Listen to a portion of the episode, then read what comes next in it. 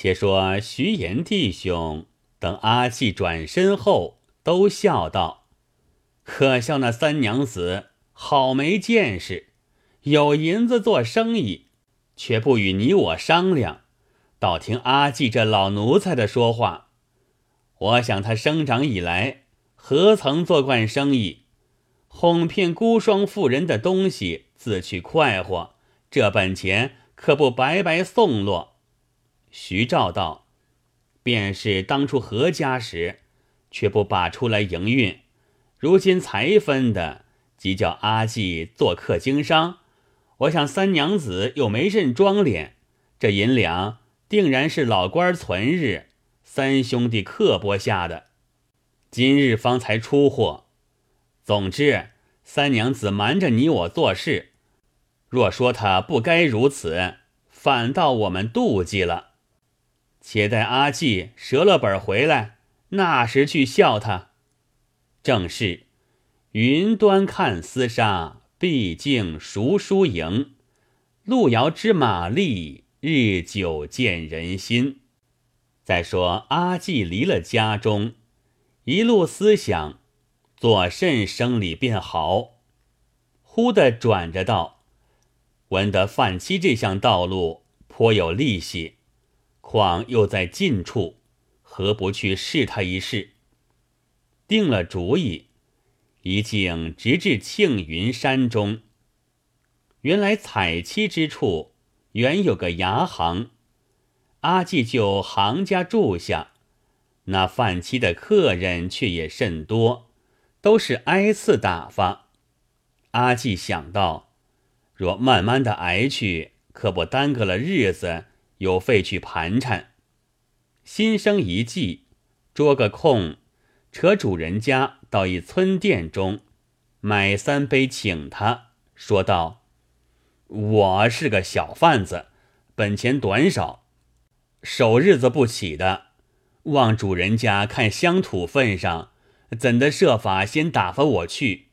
哪一次来，大大再挣个东道请你。”也是数合当然，那主人家却正撞着是个贪杯的，吃了他的软口汤不好回的，一口应承，当晚就往各村户凑足其数，装果停当，恐怕客人们知得嗔怪，到即在邻家放下。次日起个五更，打发阿季起身。那阿季发利势就得了便宜，好不喜欢，叫脚夫跳出新安江口，又想到杭州离此不远，定卖不起价钱，遂雇船直到苏州，正欲在缺期之时，见他的货到，犹如宝贝一般，不够三日卖个干净。一色都是现银，并无一毫赊账，除去盘缠使用，足足赚个对合有余。暗暗感谢天地，急忙收拾起身。又想到，我如今空身回去，须是趁船，这银两在身边，反担干系，何不再贩些别样货去？多少寻些利息也好。打听的枫桥鲜米到的甚多，当时落了几分价钱，乃道这贩米生意两来必不吃亏。提了六十多担鲜米，再到杭州出托。那时乃七月中旬，杭州有一个月不下雨，稻苗都干坏了。米价腾涌，阿季这在米又值在桥里，每一挑涨了二钱，又赚十多两银子。自言自语道：“且喜做来生意颇颇顺溜，像是我三娘福分到了。”却又想到，既在此间，怎不去问问妻价？若与苏州相去不远。也省好些盘缠。细细访问时，比苏州反胜。你道为何？原来犯妻的都到杭州路近驾见，俱往远处去了。杭州道时常短缺，常言道：货无大小，缺者便贵，故此比别处反盛。阿季得了这个消息，喜之不胜，星夜赶到庆云山，已备下些小人事送与主人家。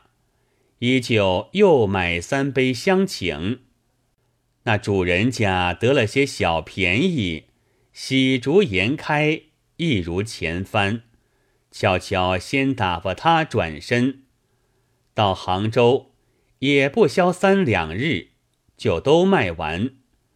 计算本利，果然比起先这一账又多几两，只是少了那回头货的利息。乃道：“下次还到远处去，与衙人算清了账目，收拾启程。想到出门好几时了，三娘必然挂念，且回去回复一声，也叫他放心。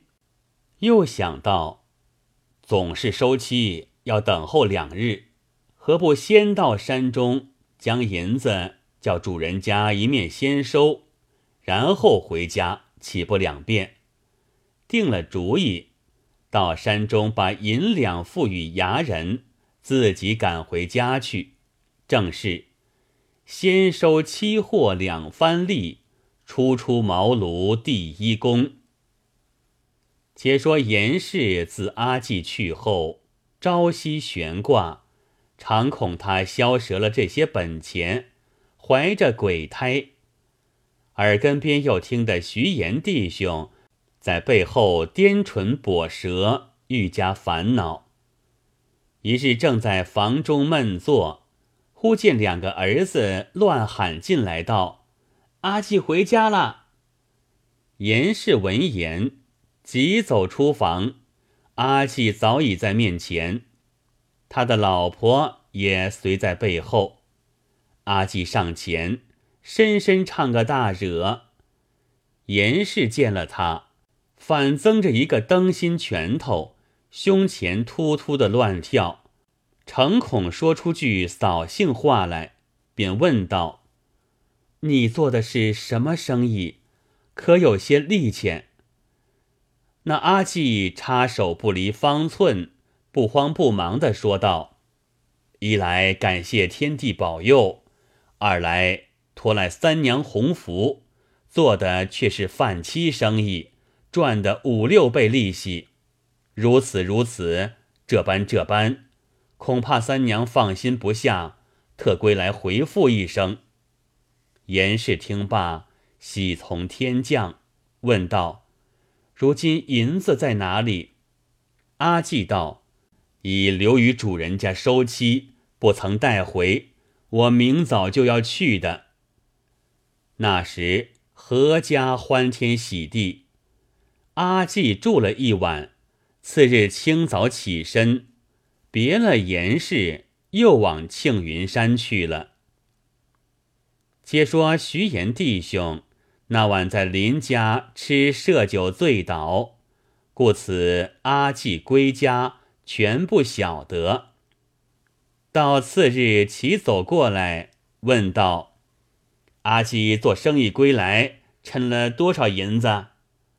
严氏道：“好叫二位伯伯知的，他一向饭期营生，倒密的五六倍利息。”徐氏道：“好造化，那样赚钱时，不够几年便做财主嘞。”严氏道：“伯伯休要笑话，免得饥寒便够了。”徐照道。他如今在哪里？出去了几多时？怎么也不来见我？这样没理。严氏道：“今早原就去了。”徐照道：“如何去的嫩般急速？”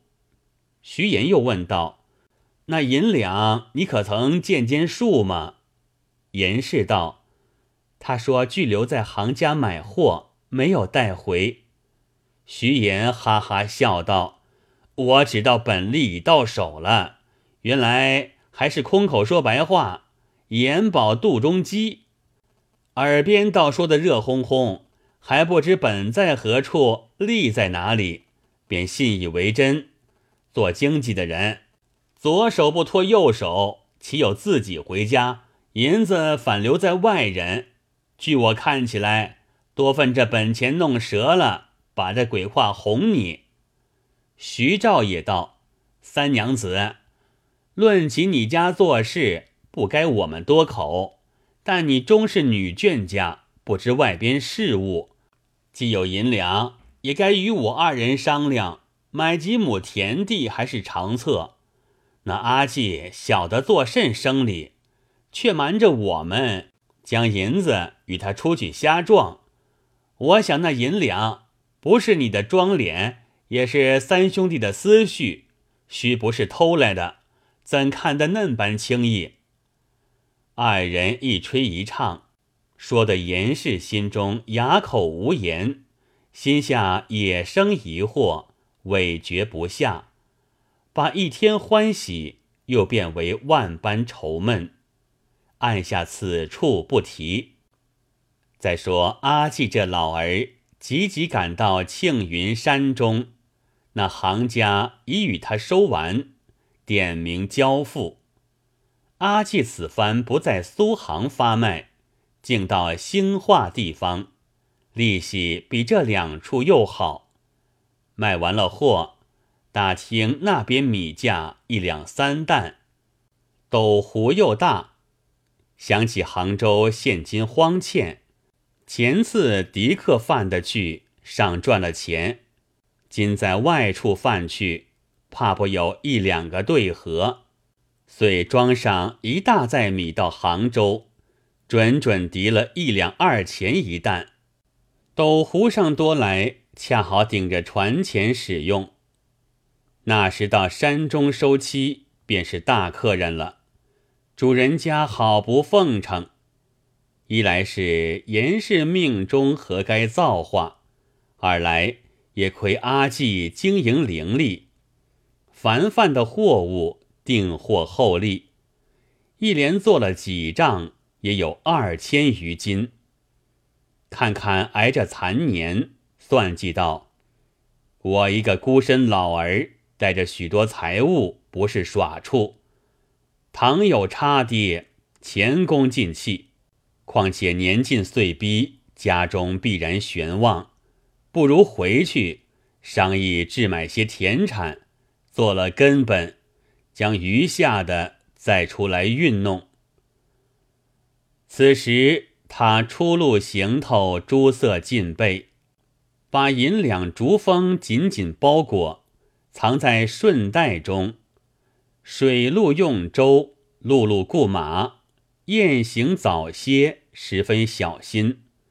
非止一日，已到家中，把行李驮入。婆子见老公回了，便去报知严氏。那严氏一则以喜，一则以惧。所喜者阿季回来，所惧者未知生意长短若何。因向日被徐言弟兄奚落了一场，这般心里比前更是着急。三步并作两步，奔至外乡，望见了这堆行李，料到不像个舍本的，心上就安了一半儿，终是忍不住。便问道：“这一项生意如何？银两可曾带回？”阿季近前见了个礼，道：“三娘不要性急，待我慢慢的细说。叫老婆顶上中门，把行李尽搬至严氏房中打开，将银子逐封交与严氏。严氏见着许多银两，喜出望外。”连忙开箱起笼收藏，阿季方把往来经营的事说出。严氏因怕惹是非，徐言当日的话一句也不说与他知道，但连称都亏你老人家气力了，且去歇息则个。又吩咐：“倘大伯们来问起，不要与他讲真话。”阿季道：“老奴理会的。”正话间，外面砰砰声叩门，原来却是徐岩弟兄听见阿季归了，特来打探消耗。阿季上前作了两个揖，徐岩道：“前日闻得你生意十分旺相，今番又趁若干利息。”阿季道。老奴托来二位官人洪福，除了本钱盘费，干净称得四五十两。徐照道：“哎呀，前次便说有五六倍利了，怎么又去了许多时，反少起来？”徐言道：“且不要问他称多称少，只是银子今次可曾带回？”阿季道。已交与三娘了，二人便不言语，转身出去。